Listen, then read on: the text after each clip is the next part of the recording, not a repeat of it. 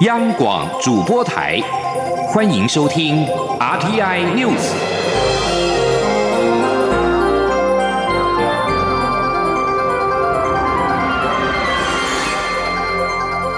听众朋友您好，欢迎收听这节央广主播台提供给您的 RT News，我是张顺祥。美国国防部亚太安全事务首席的副助理部长海大卫表示，在预算跟时间考量之下，台湾不能够忽略关乎生死的必要需求，要改变旧的思维，才能够确保两岸跟印太区域的和平稳定。海大卫二十九号出席美台国防工业会议，并且发表演说。他指出，中国正在寻求改变现状，侵蚀台湾的国际外交空间，并且增加解放军在第一岛链内外的活动频率跟规模。这些行为只会使得和平解决两岸议题变得更加困难。台湾必须利用不对称的优势。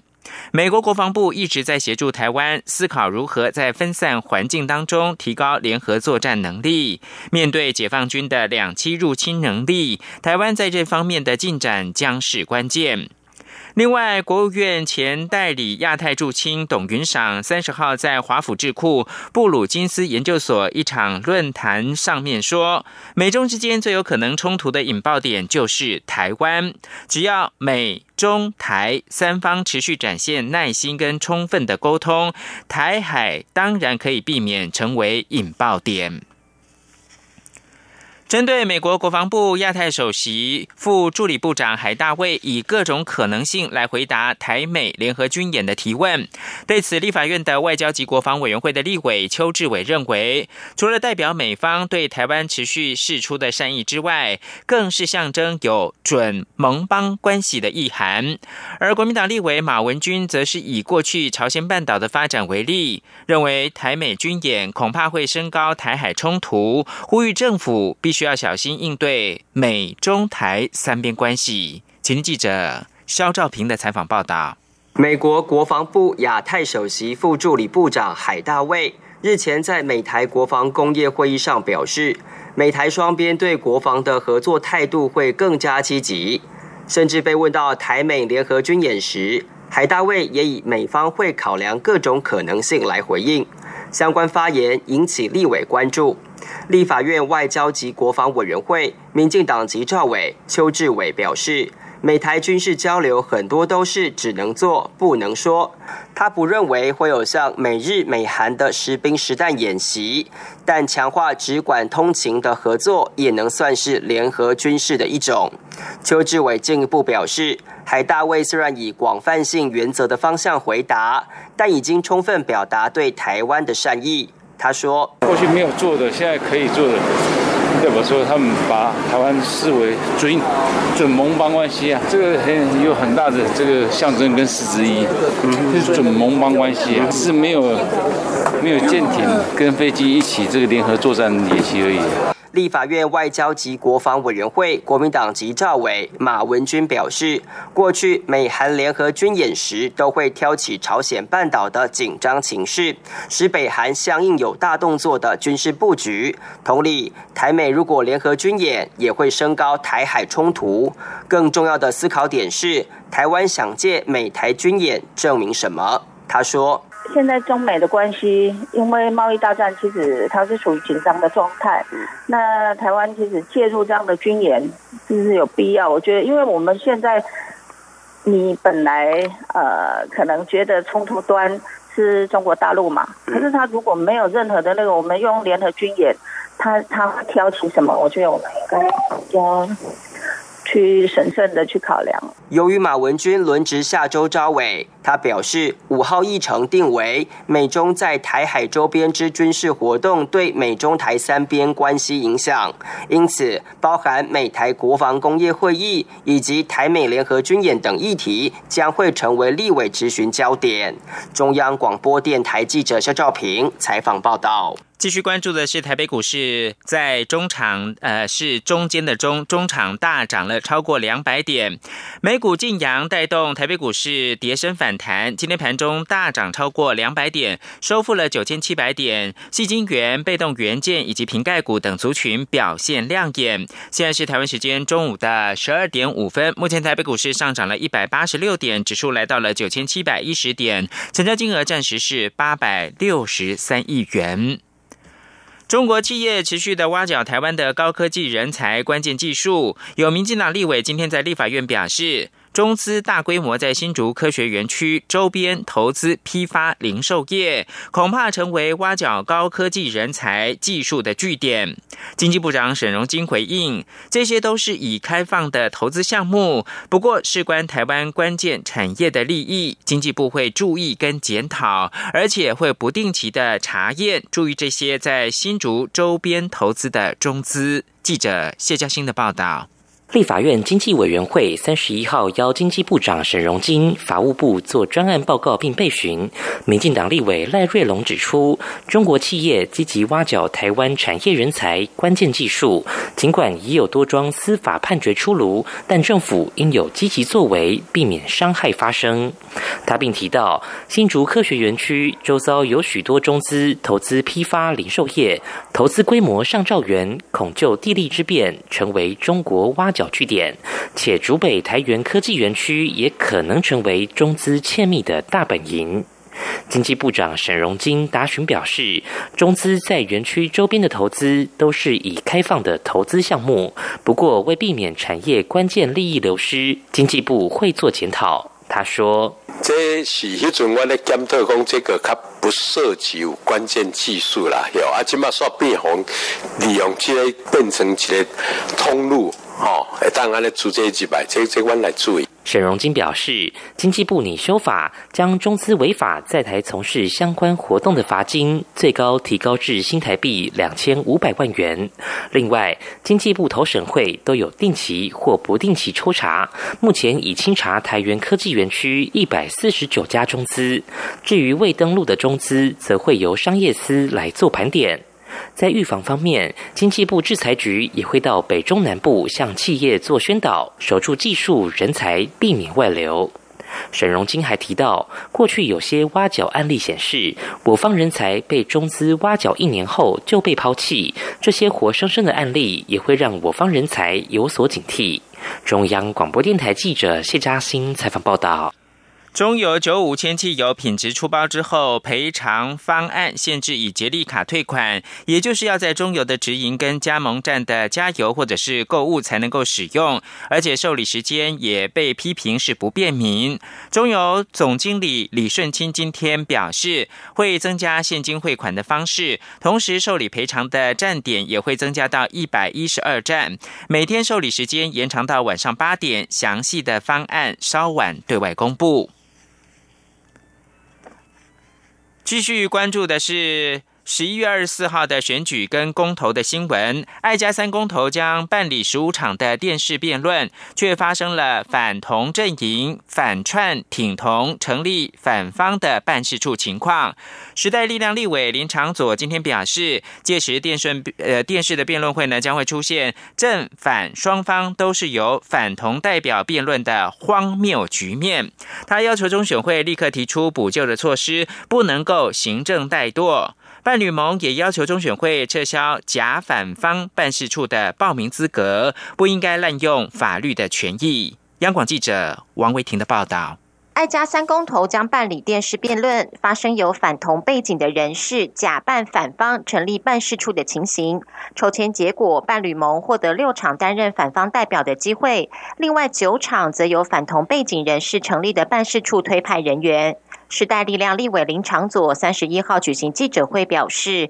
中选会的全国性公民投票办事处及办事处人员设置办法，竟然没有严谨的把关机制，且中选会仍以依法行政为由回避监督和查核责任。他批评中选会行政怠惰。林长佐说：“你要有一个，要给社会大众一个清楚的交代，而且要必须尽快的有补救措施，要不然就真的会发生我刚才讲的未来。”每一案公投都是搞这种，大家都在设立这个办公室，大家都在设立对方的办公室，这种事情你可以用依法行政这种说法来去推卸责任吗？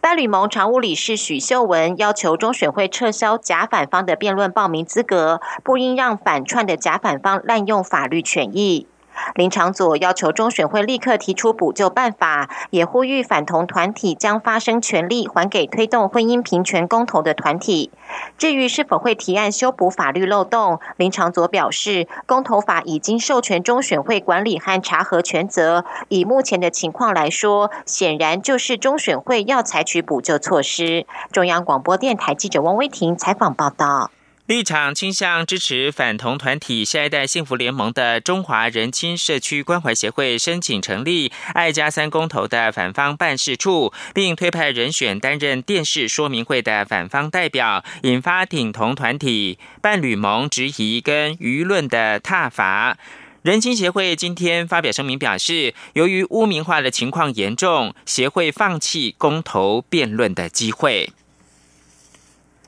高雄市长选举选情激烈，国民党立委黄昭顺今天在立法院质询的时候表示，有人准备了新台币一百亿赌金，而且只准赌一方，企图影响选情。对此，内政部长徐国勇表示，已下令警方严格取缔赌盘，最近就会处理。记者刘品熙的采访报道。选战倒数二十四天，全台各地赌盘火热。国民党立委黄昭顺三十一号上午在立法院内政委员会执行时表示，高雄市长选情激烈，他获得请资，某些人准备新台币一百亿赌金，而且只准赌一方，这根本是利用赌资进行贿选。他要求内政部长徐国勇本周就要进行扫荡。对此，徐国勇表示，警方绝对会严格取缔赌盘，最近就会锁定选举赌盘，展开第三波扫黑。他说。你们准备用一百亿呀？什么去翻盘？我们准备，我们没有了。我们就是某些人，大家都知道哪些人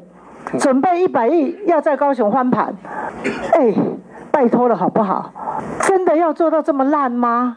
没没有，大家都晓得，因为现在高雄最紧张，全国都在看高雄。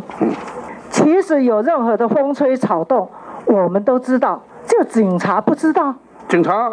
我我都知道，我我们会想清楚在哪里啊！绝对严格取缔，而且就是只准赌一方，一定会有再一波的扫黑。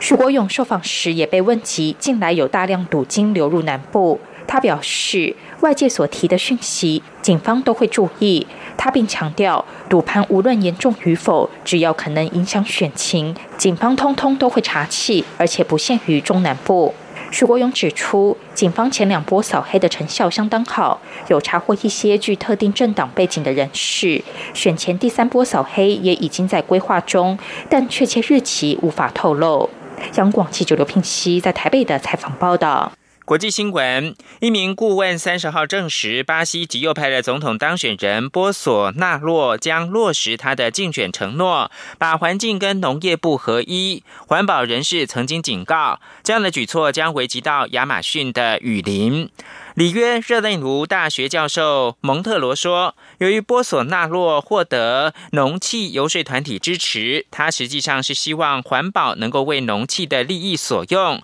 这种誓言，农业将优先于环保的论调，让环保人士非常的担心，警告波索纳洛将会毁了亚马逊的雨林。而世界自然基金会 （WWF） 则表示，如果波索纳洛想好好的履行他重振经济的，承诺就应该停止对环境的攻击。亚马逊雨林对大气当中的二氧化碳跟氧气的交换非常重要，这与全球暖化息息相关。但亚马逊每年大概有五点二万平方公里的森林遭到砍伐，相当于哥斯达黎加的面积。亚马逊雨林大多位在巴西。WWF 表示，过去五十年来，大概有百分之二十的雨林已经消失。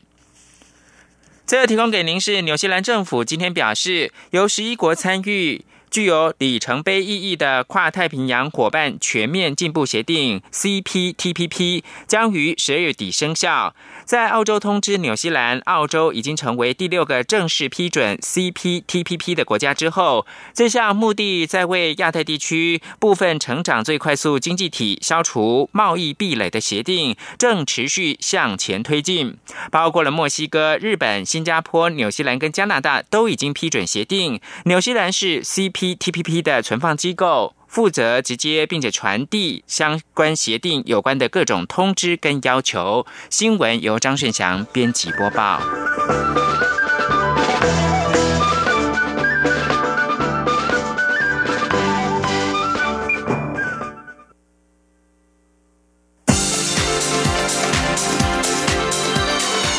这里是中央广播电台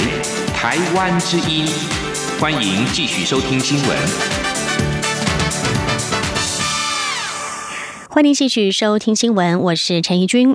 台铁普悠玛列车翻覆造成重大伤亡，而通联记录显示，列车翻覆之前状况就不断，司机却孤立无援，一边开车一边还要忙着排除各种状况，也凸显台铁长期人力不足的问题十分严重。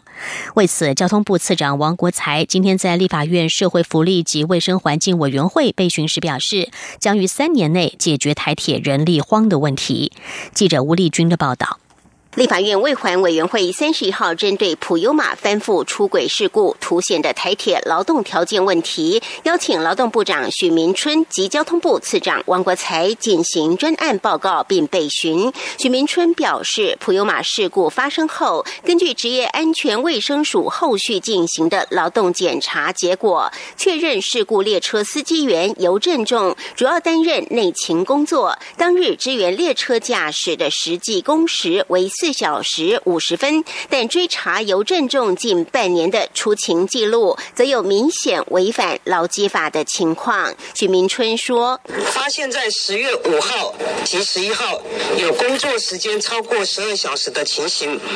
另外在五月十三号到二十六号期间，则有连续十四日未排定例假的情形。”此外，劳动部今年针对台铁总计劳检六十场次，共有十八场次违法。近三年老检台铁两百二十四场，也开出新台币一百一十七万元的罚还，主因多半都是工作超时。许明春说：“主要缺失为劳动基准法第三十二条工作超时，第二十四条未依规定给付加班费，与第三十八条未依规定与特别休假等。”交通部政务次长王国才则表示，台铁局长期以来人力严重不足，虽然班表符合现行法规。但有许多地方轮班间隔不足，或有延长工时等不合理的劳动条件。为此，行政院已核定三年增补两千八百一十八名人力，其中司机员则于三年内增补三百八十五人，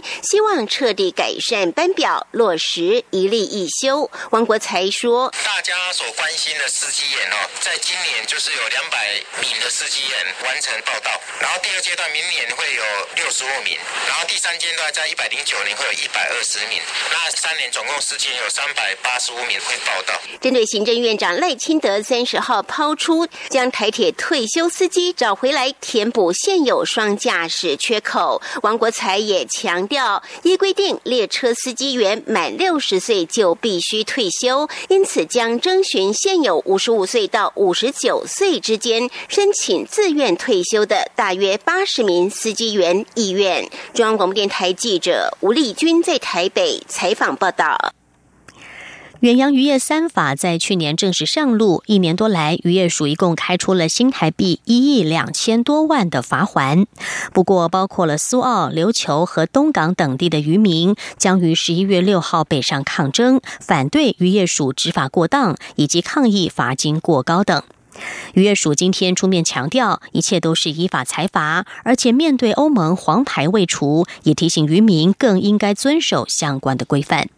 记者陈林信宏的报道：台湾遭欧盟列为打击非法捕捞渔业不合作黄牌警告国家已经三年，为了尽早让欧盟对我撤除黄牌警告，台湾也在去年正式实施远洋渔业三法。欧盟官员也在十月上旬再次访查台湾执法情况，对于能否就此解除黄牌，农委会官员乐观看待。不过近期却传出苏澳、琉球和东港等地的渔民将在十一月六号北上抗争，要求农委会修改远洋渔业法规。由于这也是渔民首度大规模的抗议行动，渔业署署长黄鸿燕在三十一号的记者会上表示相当痛心，强调渔业署严格执法就是希望台湾渔业能够永续经营。农委会副主委李推之也强调，有关渔民所提简化外籍船员的雇佣程序和简化严禁海线渔声明书申报等，都已经同意且持续推动办理。但是渔民诉求包括修改远洋渔业条例法则、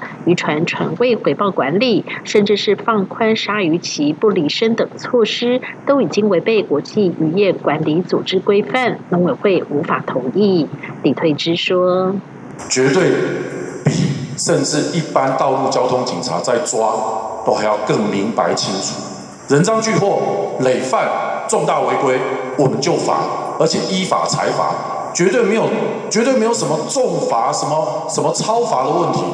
这些完全都是从国民党到民进党一路走过来提出来的法案，我们依法执行。”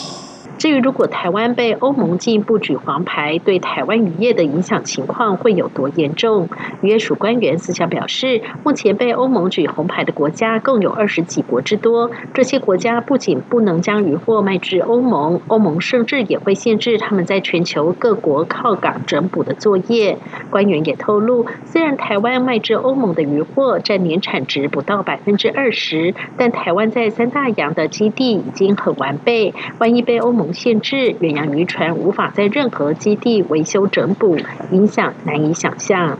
中央广播电台记者陈林信报道。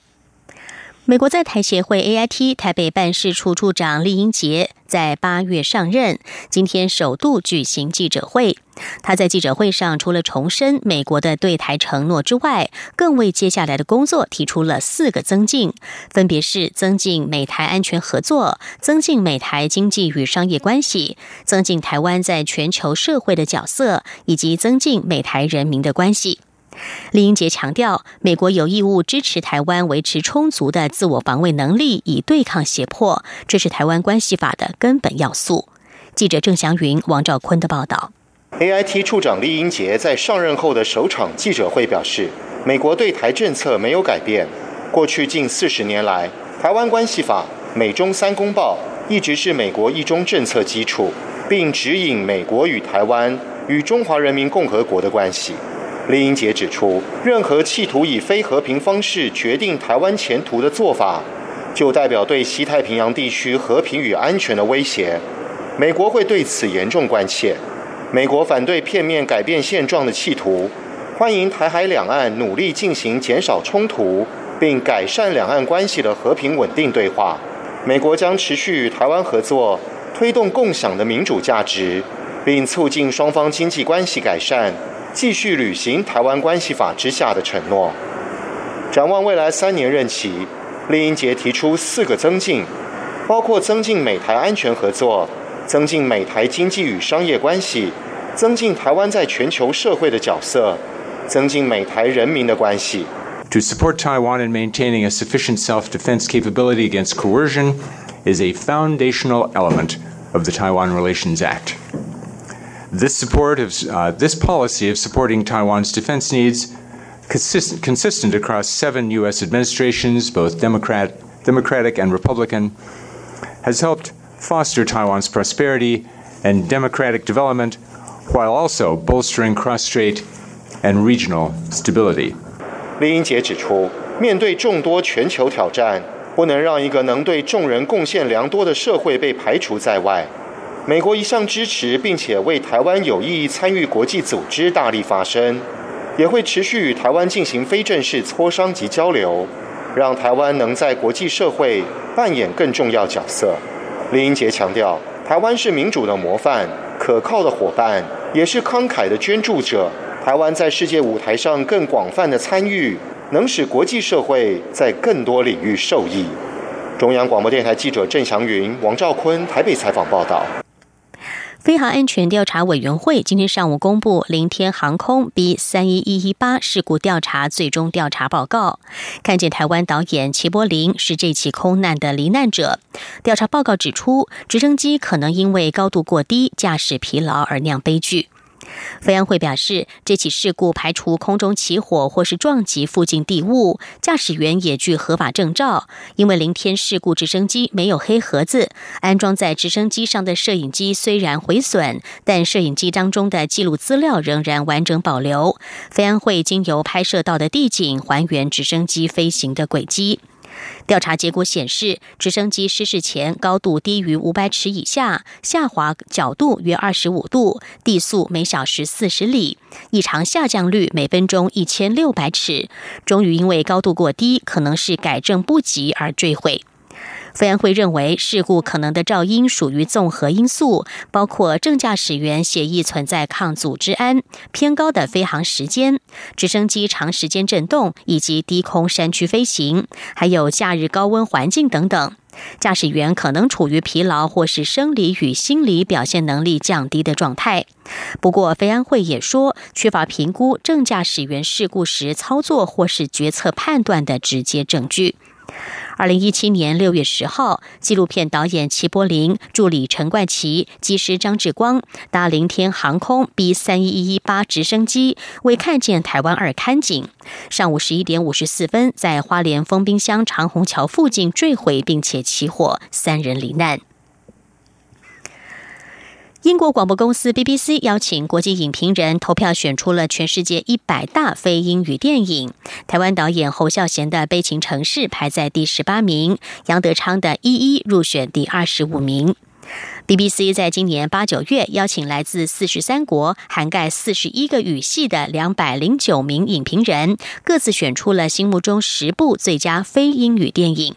从第一名到第十名进行排序。投票选出的一百部电影当中，分别是由来自二十四个国家的六十七名导演所指导，涵盖了十九个语系。法语系是其中最大的赢家，一共有二十七部电影入榜，其次是华语的十二部。最终投票的结果，台湾导演执导的电影共有五部入选，包括侯孝贤的《悲情城市》、杨德昌的《一一》和《孤岭街少年杀人事件》，以及李安的《卧虎藏龙》和《饮食男女》。至于香港导演王家卫有三部电影入榜，分别是《花样年华》、《重庆森林》和《春光乍泄》。包括了奥斯卡影后雪儿、朱利安·摩尔和朱蒂·福斯特在内，数名好莱坞最著名的女星最近携手参与了一支电视广告。他们呼吁美国人在十一月六号的其中选举出门投票。这支一分钟长的“因为这很重要”广告是由亿万富豪彭博制作，朱蒂·福斯特执导，在三十号播出，正好是其中选前一周。广告当中没有一位女星提到美国总统川普的名字，但很显然的是在呼吁选民做出改变。美国其中选举将在下周登场。如果民主党在两院之一，或甚至是参众两院都占了多数席位，可能会扩大国会对共和党籍总统川普的监督力度，并且阻碍他的部分政策议程。